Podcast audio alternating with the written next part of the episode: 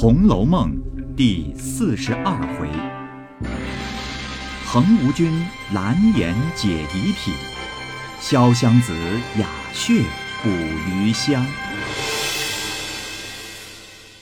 上半部分。话说，他姊妹附近园来，吃过饭，大家散出，都无别话。且说刘姥姥带着板儿。先来见凤姐儿，说：“明日一早，定要家去了。呃，虽住了两三天，日子不多，却把古往今来没见过的、没吃过的、没听见过的都惊艳了。呃，难得老太太和姑奶奶并那些小姐们，连各房里的姑娘们。”都这样怜贫惜老照看我，呃，我这一回去后没别的报答，唯有请些高香，天天给你们念佛，保佑你们长命百岁的，就算我的心了。凤姐笑道：“ 你别欢喜，都是为你。老太太也被风吹病了。”睡着说不好过，我们大姐儿也着了凉，在那里发热呢。刘姥姥听了，忙叹道：“哎呦，老太太有年纪的人，不惯十分劳法的。”凤姐儿道：“啊，从来没像昨儿高兴，往常也进园子逛去，不过到院儿处坐坐就回来了。”昨儿因为你在这里，又叫了你逛逛，一个园子倒走了多半个。大姐儿因为找我去，太太递了一块糕给她，谁知封地里吃了，就发起热来。刘姥姥道：“哦，小姐儿只怕不大进园子，生地方，小人儿家原不该去，比不得我们的孩子，会走了哪个坟圈子里不跑去。”呃，一则扑了风也是有的，二则只怕他身上干净，眼睛又净，或是遇见什么神了。依我说，给他瞧瞧岁数本子，仔细撞可着了。一语提醒了凤姐儿，便叫平儿拿出《玉匣记》，着彩名来念。彩名翻了一回，念道。八月二十五日，病者在东南方得遇花神，用五色纸钱四十张向东南方四十步送之，大吉。凤姐儿笑道：“哦，果然不错。园子里头可不是花神，只怕老太太也是遇见了。一面命人请两份纸钱来，着两个人来，一个与贾母送岁。”一个与大姐儿送岁，果见大姐儿安稳睡了。凤姐儿笑道：“哎，到底是你们有年纪的人经历的多，我这大姐儿时常看病，也不知是个什么缘故。”刘姥姥道：“ 这也有的是，富贵人家养的孩子，多太娇嫩。”自然经不得一些委屈，在他小人儿家过于尊贵了，也经不起。呃，以后姑奶奶少疼他些就好了。凤姐儿道：“嗯，这也有理。啊，我想起来，他还没个名字，你就给他起个名字。一则借借你的寿。”二则你们是庄稼人，不怕你恼，到底贫苦些。你贫苦人起个名字，只怕压得住他。刘姥姥听说，便想了一想，笑道：“哦，呃，不知他几时生的？”凤姐儿道：“哎，正是生日的日子不好呢，可巧是七月初七日。”刘姥姥忙笑道：“哦，这个正好，就叫他巧哥。啊，这叫做以毒攻毒、以火攻火的法子。姑奶奶定要依我这名字，她必长命百岁。日后大了，个人成家立业，或一时有不遂心的事，必然是遇难成祥、逢凶化吉，却从这巧字上来。凤姐听了，自是欢喜，忙道谢，又笑道：“嗯，只保佑他应了你的话就好。”说着，叫平儿来吩咐道：“哦，明儿咱们有事，恐怕不得闲儿。你这空把宋姥姥的东西打点了，她明儿一早就好走的便宜了。”刘姥姥忙说：“哎呦！”不敢多破费了，呃，已经遭扰了几日，又拿着走，呵 呵心里越发不安起来。凤姐儿道：“啊，也没什么，不过随常的东西，好也罢，歹也罢，带了去，你们街坊邻舍看着也热闹些，也是上乘一次。”只见平儿走来说：“啊。”姥姥过这边瞧瞧。刘姥姥忙跟了平儿到那边屋里，只见堆着半炕东西，平儿一一的拿与他瞧着，说道：“哦，这是昨日你要的青纱一匹，奶奶另外送了你一个十地紫月白纱做里子。这是两个剪绸，做袄裙子都好。啊，这包袱里是两匹绸子，年下做件衣裳穿。”嗯，这是一盒子各样内造点心，也有你吃过的，也有你没吃过的，拿去摆碟子请客，比你们买的强些。啊，这两条口袋是你昨日装瓜果子来的，如今一个里头装了两斗玉田精米，熬粥是难得的。这一条里头是园子里果子和各样干果子。啊，这一包是八两银子，这都是我们奶奶的。这两包，每包里头五十两，一共一百两，是太太给的，叫你拿去，或做个小本买卖，或者置几亩地，以后别再求亲靠友的。说着，又悄悄笑道：“这两件袄和两条裙子，还有四块包头，一包绒线，可是我送姥姥的。衣裳虽然旧的，我也没大狠穿，你要嫌弃，我就不敢说了。”平儿说一样，刘姥姥就念一句佛，已经念了几千声佛了。又见平儿也送他些东西，又如此谦逊，忙念佛道：“阿弥陀佛，姑娘说哪里话？这样好东西我还嫌弃？我便有银子，也没处去买这样的呢。只是我怪臊的，收了又不好。”不收，又辜负了姑娘的心。平儿笑道：“啊，休说外话，我们都是自己，我才这样。你放心收了吧，我还和你要东西呢。到年下，你只把你们晒的那些灰条菜干子和豇豆、扁豆、茄子、葫芦条各样干菜带下来，我们这里上上下下都爱吃。啊，这个就算了，别的一概不要。”别枉费了心。刘姥姥千恩万谢的答应了。平儿道：“你只管睡你的去，我替你收拾妥当了，就放在这里。明儿一早打发小厮们雇辆车装上，不用你费一点心的。”刘姥姥越发感激不尽，又过来千恩万谢的辞了凤姐儿，过贾母这边睡了一夜。次早梳洗了，就要告辞。因贾母欠安，众人都过来请安，出去传请大夫。一时婆子回，大夫来了，老妈妈请贾母进幔子去坐。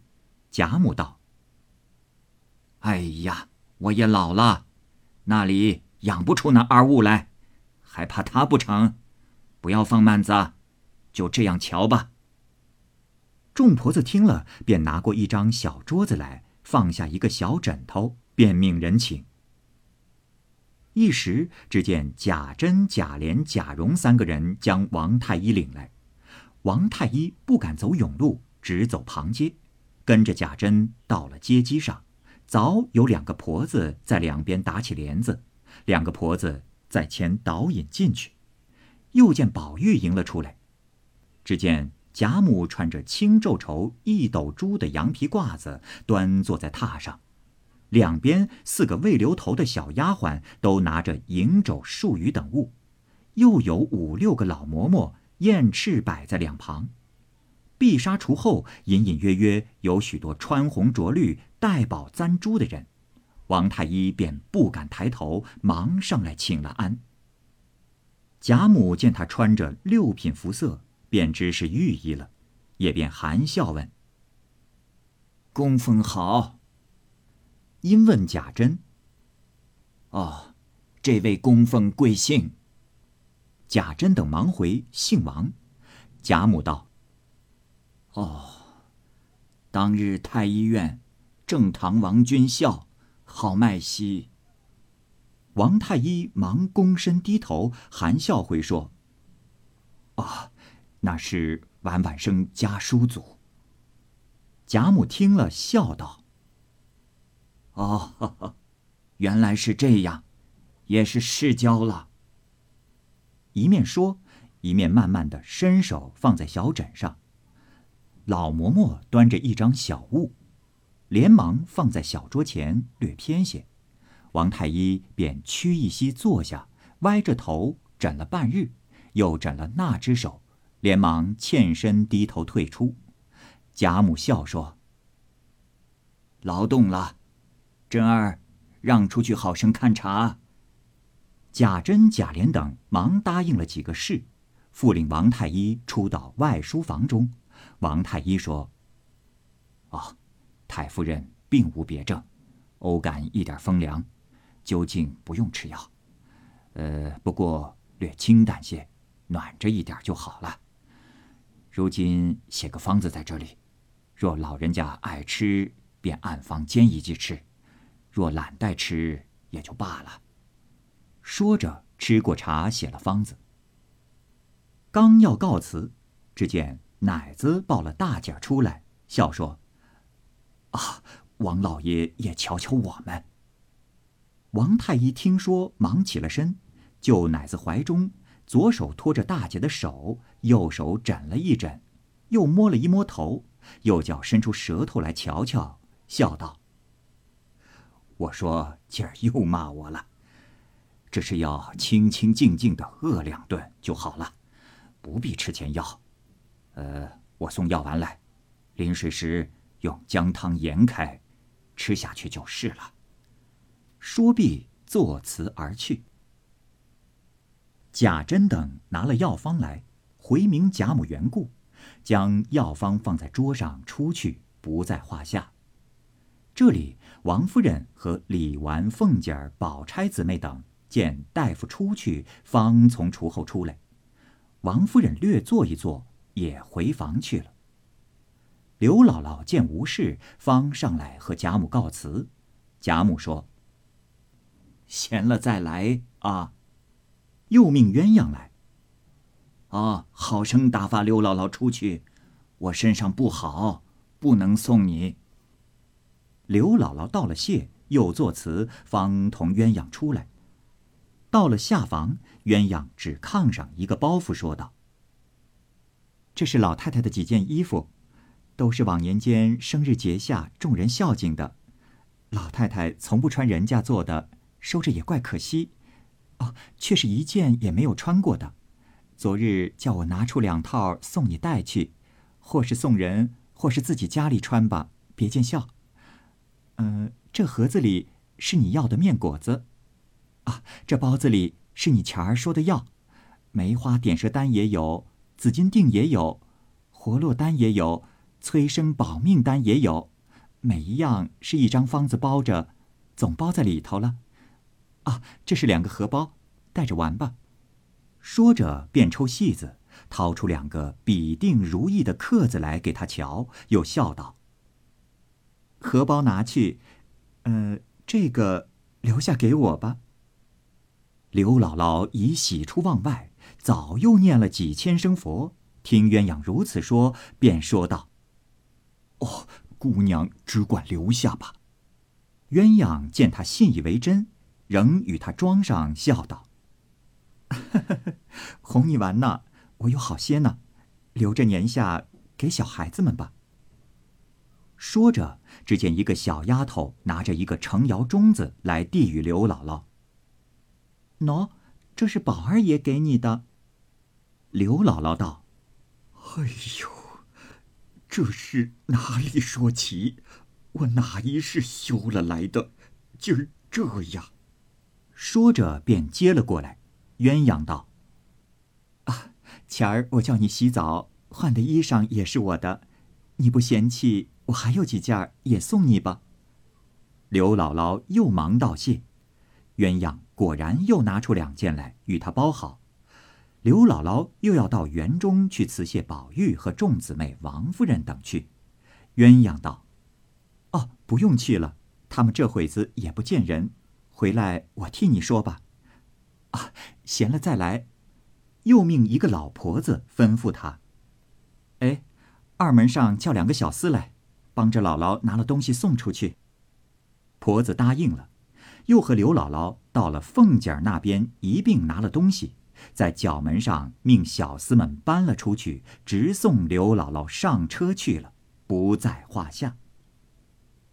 且说宝钗等吃过早饭，又往贾母处问过安，回园至分路之处，宝钗便叫黛玉道：“平儿跟我来。”有一句话问你。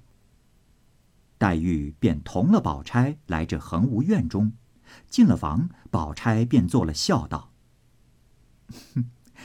你跪下，我要审你。”黛玉不解何故，因笑道：“嗯，你瞧宝丫头疯了，审问我什么？”宝钗冷笑道：“哼，好个千金小姐！”好个不出闺门的好女儿，满嘴里说的是什么？你只实说便罢。黛玉不解，只管发笑，心里也不免疑惑起来，口里只说：“我何曾说什么？你不过要捏我的错罢了。你倒说出来，我听听。”宝钗笑道：“你还装憨。”昨儿行酒令，你说的是什么？我竟不知哪里来的。黛玉一想，方想起来昨儿失于检点，那《牡丹亭》《西厢记》说了两句，不觉红了脸，便上来搂着宝钗笑道：“哎呀，好姐姐，原是我不知道，随口说的，你教给我，再不说了。”宝钗笑道。我也不知道，听你说的怪生的，所以请教你。黛玉道：“，好姐姐，你别说与别人，我以后再不说了。”